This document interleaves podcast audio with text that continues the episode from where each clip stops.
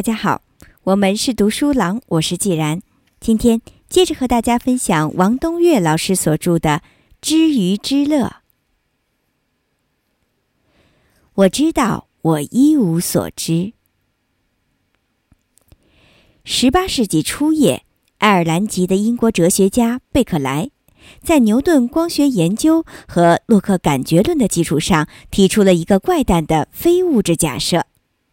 可以用后来变得十分有名的三句话来加以概括：存在就是被感知，物是观念的集合，对象和感觉原是一种东西。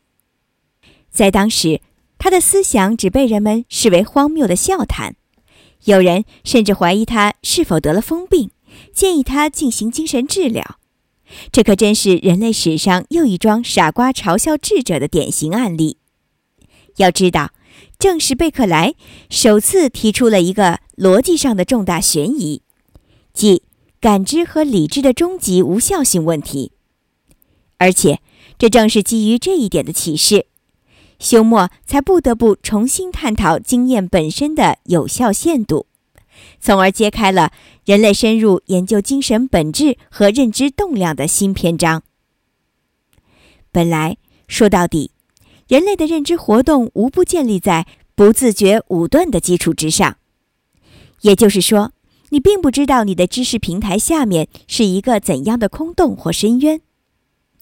譬如，我们认识一个物体，无非是基于它的形、色、声等感觉要素，但有关形的信息主要来自视觉，而视觉仅仅反映该对象的发光或反光属性。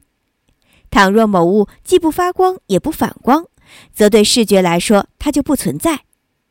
所以，古人从来找不见空气，尽管它是地球上最普遍存在且与人类关系最近的东西。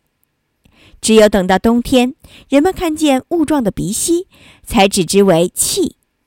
可那其实不是空气，只是冷凝成团的水分子罢了。至于色与声，则更属自欺的产物，前者是光谱波长的主观转换指标，后者是振动频率的听觉转化感受。况且，你又没有任何一种感觉以外的手段，能让你把那声色迷离的物体通过另外一个途径摄入意识，以作参照。若然，你凭什么确认你的感觉对象一定客观如实，而不是某种不自觉的主观武断呢？也许你会说，我的理性和思维可以助我做出正确的判断。错了。敢问古人难道就没有理性？或者爱因斯坦以前的物理学家都不会思维？否则，祖辈先贤们何以不能指认气体的质量呢？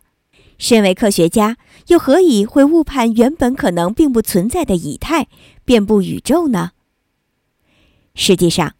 理性思维的武断性大概还要更严重一些，因为理性活动无非只有如下三种方式，而这三种用智方式偏偏又没有任何一种是足以信赖的。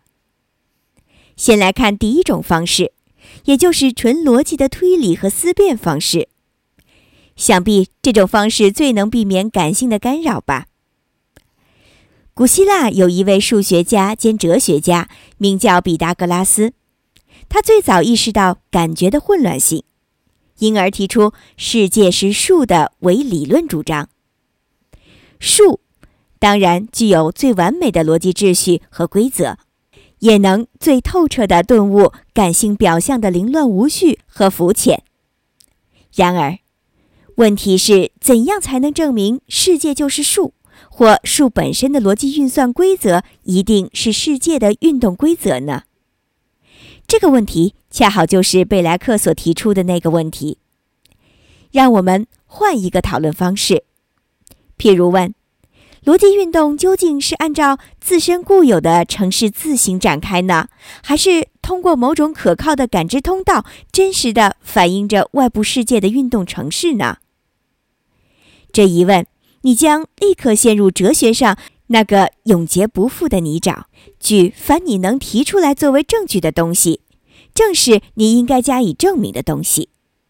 或者说，所有你能拿出来的证据本身，恰好就是你要证明的对象，这使得一切证明都落于无效，也使得一切证伪都落于无效。除非你盲目的事先假定，你所给出的任何东西或证据都是精神源性的，或者都是外物源性的，那么你的所有证据都会立刻有效，而且足以充分自如的互相印证。但是这样一来，你原本所拟探索的那个最基本的知与在的本质及其关系问题，就仍然只是一个武断。可见，哲学史上的唯物论与唯心论之争，在逻辑上纯属无意义。难怪维特根斯坦认为，既往的此类哲学争辩，通通都是语言病的产物。第二种方式就是所谓的归纳法。这是人类用智最常见的方法，也是借助于感觉和经验来积累知识的最直接的渠道。看起来，它似乎兼有感性与理性的双重优点。我们暂时先不管感官造成的先觉性误导，只去关注理智本身的运作特点。不过，问题在于，但凡借助于逻辑上的归纳法来求知，则获知者之所知。注定成为只能证伪不能证明的偏见，然后你还必须用这种以偏概全之知作为验证所知的根据，因此到头来依旧不过是一局彻头彻尾的武断罢了。譬如说，经详细调查，你发现亚洲的天鹅是白色的，欧洲的天鹅也是白色的，美洲的天鹅还是白色的。于是据此得出凡天鹅皆为白色的结论，可你毕竟未能一一考察世间所有的天鹅而使之穷尽，因此作为一项证明，它是无效的。虽然如此，你还是得将上述结论作为有效证明，姑且武断地接受下来，否则你可能陷入永无所知的困境。如果有一天，澳洲的黑天鹅作为有效的正伪项，也被归纳进来，你的所知不免顷刻间崩溃。而且，为了谨慎起见，你最好不要再对天鹅的颜色做什么结论。尽管诸事皆处于这种无知状态，又为你的生存所不允许。可见，归纳法是如此糟糕的武断求知之法，它要么导致误知，要么导致无知。然而，你却不能因此就说。以前的无知还不如今天的无知，因为你终究得靠武断的无知，才使自己显得略有所知。第三种方式乃是同样常用的演绎法，它是借助于理性来进行判断和推论的最主要的逻辑通道，并且它还有一个极具价值的特点，那就是可以从已知推出未知，因而。似乎有望成为人类知识增长的基本生发点之一。然而，情形与归纳法刚好反了过来，即但凡借助于逻辑上的演绎法来求知，则获知者之所知注定成为只能证明不能证伪的偏见。而且，由于你借以进行推演的根据恰恰来自于有限的归纳，因此。看起来似乎成立的证明，其实不过是建立在武断基础上的武断而已。譬如，从大前提出发，说凡属天鹅者皆为白色；小前提是澳大利亚也有天鹅，则借以得出的结论便只能是澳大利亚的天鹅必定同样是白色的。但从逻辑学出发，此项三段论式的推理证明成立。然而，对于这项证明的可靠性，你却根本无从求证，即完全没有逻辑上的证伪之余地。因为，如果你去实地考察，发现澳洲的天鹅竟有黑种，则作为证伪，这已是归纳法的证伪，而不是演绎法的证伪了。除非你介意进行演绎的根据全部与归纳相关，而是来自于所谓纯粹逻辑的公设和推导。假如神学、形而上学、几何学或数学演绎算是如此的话，那么你又不免顿时陷入前述第一种方式的那个既不能证明也不能证伪的循环论证之中。如此看来，不自觉的武断同样是理性之知的前提。那么，武断之知可否被叫做知呢？或者问得更贴切一些，即武断之知如何成其为知？这个问题可以借助于反证的方法来求解，即通过抽掉那个潜在的武断基础，看看认识的格局还能否达成。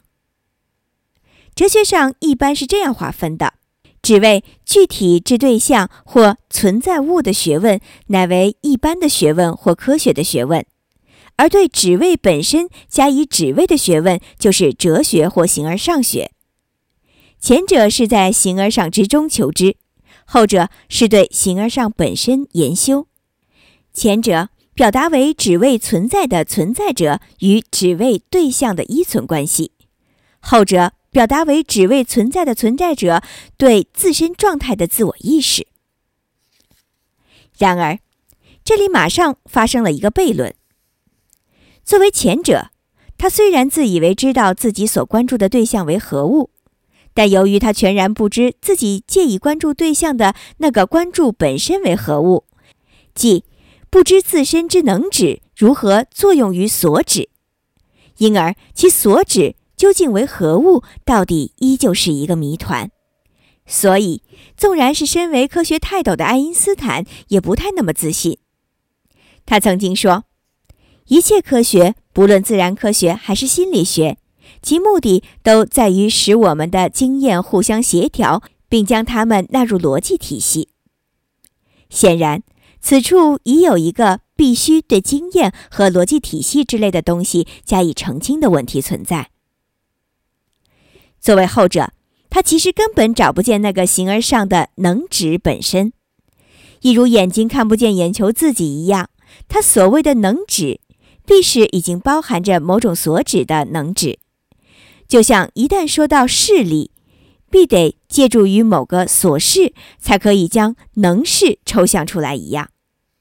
既往那个具体化了的能事，比如是理性、逻辑、精神等等，因此。皆成为所指，犹如眼睛一旦看到了眼球，那眼球对于能视者来说，已是摆在解剖台上的所视，而不是能视了。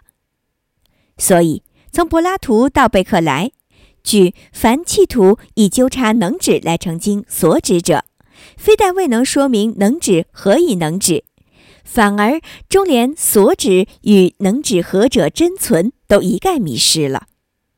为此，维特根斯坦不无道理地指出，命题能表述整个实在，但他们不能表述他们为了能表述实在而必须和实在共有的东西，即逻辑形式。因此，属于不可说，而是显示其自己的东西。而真命题之总和，即是全部自然科学。结果兜了一圈儿。我们终于又回到了原来那个一无所知的起点。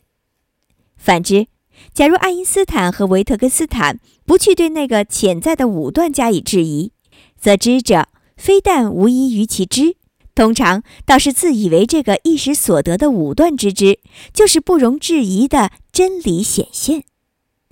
于是，可以肯定地说，恰恰是武断才能成全了知。武断一词，就其原意而言，是以无知为知的称谓。也就是说，如果一般概念上推论，则知不成立。但无可否认的是，人们历来觉得自己确有所知，而且唯因有知才得以生存。那么，我们必须重新发问：什么叫做知呢？这可是难倒了所有哲人的一个千古悬案。严格说来，此前还没有任何人能够就此问题真正给出系统的论证和解答。自柏拉图以降，几乎所有哲学家都想揭开这个谜底，并且常常自以为完成了这个使命。只有柏拉图的老师苏格拉底一开始就自谦地宣称：“我知道，我一无所知。”旨在提醒人们应当特别小心对知的无知。然而，如果我们连知是什么都糊里糊涂、浑然不知，那么不妨检讨一下，我们大家究竟还应该抱有多少奢谈真理的雄心和雅兴呢？今天就为大家分享到这里，我是既然，我们是读书郎，谢谢收听，再见。